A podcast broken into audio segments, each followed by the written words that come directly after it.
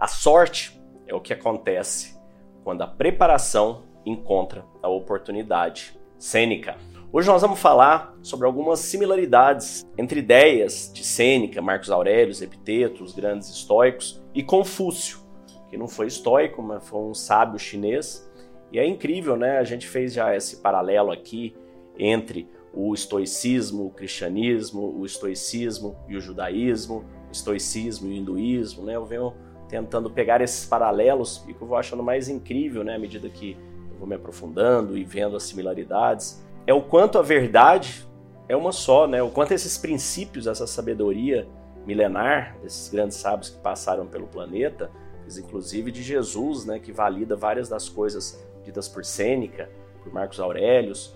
Então, a gente vai observando que a verdade é uma só, né? As mentiras são infinitas, as coisas que não têm sentido são infinitas, mas as coisas que são reais e que são verdadeiras, elas são únicas. Então, a gente quando encontra esses conhecimentos, eles são similares em muitos pontos. Né? Então, embora Confúcio seja um filósofo chinês e o estoicismo seja grego, ambos enfatizam a importância do autocontrole, da moralidade, da virtude, para alcançar a sabedoria e a felicidade. Né?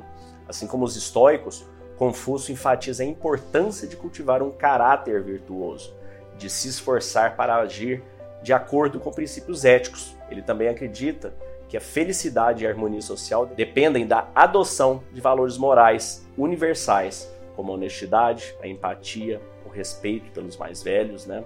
Além disso, assim como os estoicos, Confúcio também acreditava que o autocontrole e a moderação são essenciais para alcançar a sabedoria e a felicidade. A moderação, como é chamada no estoicismo, de temperança, né? Uma das quatro grandes virtudes, uma das quatro grandes virtudes cardeais do estoicismo, né? E Confúcio enfatiza também a importância de controlar as emoções e evitar os extremos, argumentando que a sabedoria e a felicidade dependem de encontrar o equilíbrio certo em todas as áreas da vida. Perceba como isso tem tudo a ver com o estoicismo, né? E por fim, tanto o estoicismo quanto o confucionismo, se podemos chamar assim, enfatizam a importância da educação e do autoaperfeiçoamento para alcançar a sabedoria e a felicidade. Ambos os sistemas de pensamento enfatizam a necessidade de cultivar uma mente curiosa e crítica, bem como a importância de aprender com os erros e as experiências passadas. Embora o estoicismo e o confucionismo tenham origens culturais e históricas diferentes, as semelhanças entre os dois sistemas de pensamento sugerem que há algumas verdades universais, é o que eu disse no início, né? Sobre a natureza humana e a busca pela sabedoria e pela felicidade que transcendem as fronteiras culturais e geográficas. Agora eu vou passar para vocês algumas frases de um lado Confúcio, de outro lado algum estoico, né? Então, o sucesso depende da preparação prévia e sem tal preparação o fracasso é certo. Confúcio disse isso. Sêneca disse a frase que eu disse ao início: a sorte é o que acontece quando a preparação encontra a oportunidade, né? Temos uma outra que diz: o homem superior atribui a culpa a si próprio, o homem comum aos outros, diz Confúcio. Não há nada de errado em culpar os outros enquanto você está aprendendo a agir corretamente. Mas quando você sabe melhor, a culpa é sua. Epiteto disse isso, né? O grande filósofo foi escravo também. Confúcio disse: a vida é realmente simples mas insistimos em torná-la complicada.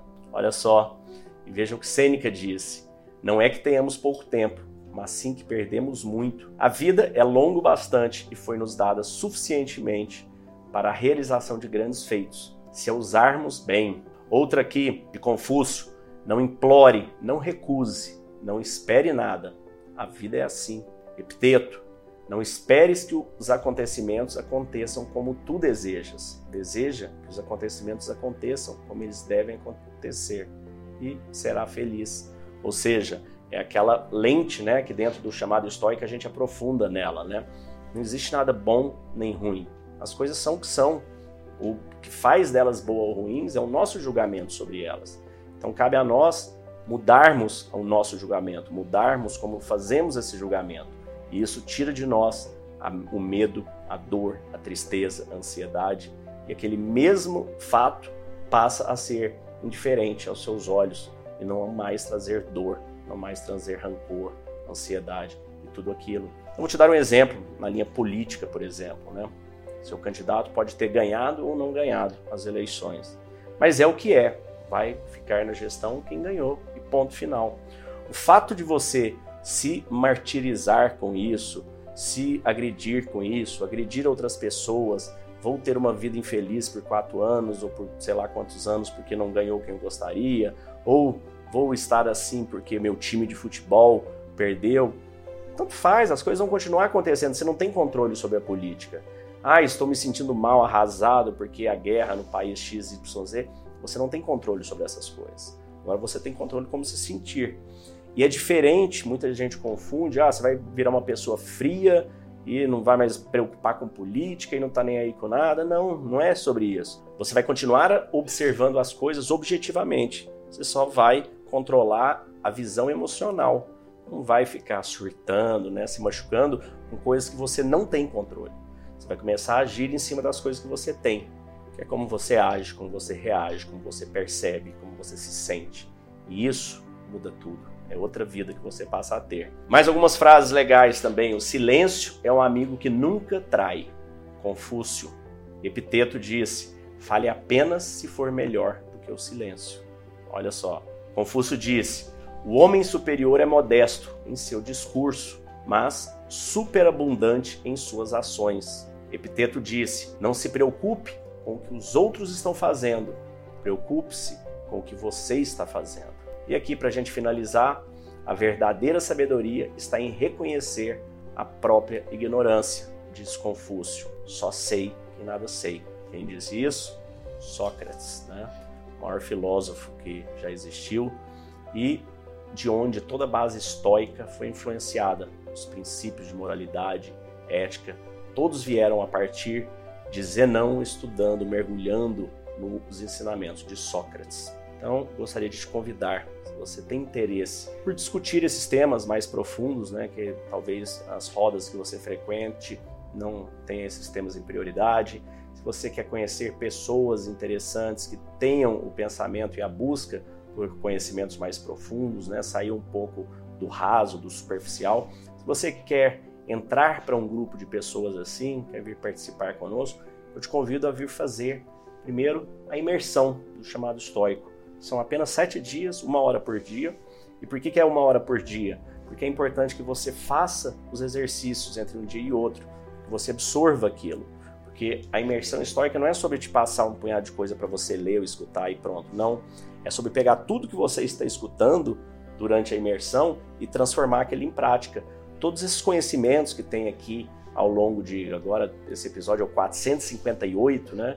Eu reduzi isso, eu resumi todo esse conhecimento com uma metodologia ancorada na PNL, no neurociência e coloquei isso com exercícios, meditações e práticas para que você absorva tudo isso e coloque em prática na sua vida. Porque todo esse conhecimento que você vem tendo, vem obtendo aqui através do podcast, ele é incrível, mas se você não colocá-lo em prática, de nada adianta. Dentro do chamado estoico, a gente não apenas coloca ele em prática, como a gente exercita a quarta lente, né? São sete lentes da transformação dentro do chamado estoico. A primeira vai te ensinar a ter aceitação e percepção e gratidão das coisas da sua vida. A segunda vai te ensinar a ter humildade e aceitar as coisas como elas são, aceitar a nossa impermanência. A terceira vai te mostrar que tudo está conectado, vai te mostrar a lente da fé, onde tudo existe com um propósito, com uma razão, né? A quarta a gente mergulha na sabedoria. E a sabedoria é ilimitada, né? Como disse Sócrates há pouco, só sei que nada sei. Então nós vamos juntos caminhar e mergulhar nesse conhecimento mais profundo. Depois vem as lentes extrínsecas, né? A lente da ação, da coragem, que vai te fazer pegar todo esse conhecimento e essa percepção e aplicar na sua vida. E como sexto, a lente da perseverança, persistir e resistir, porque nada na vida se cumpre caso você não vá até o fim, caso você abandone, não tenha resiliência, persistência, comprometimento.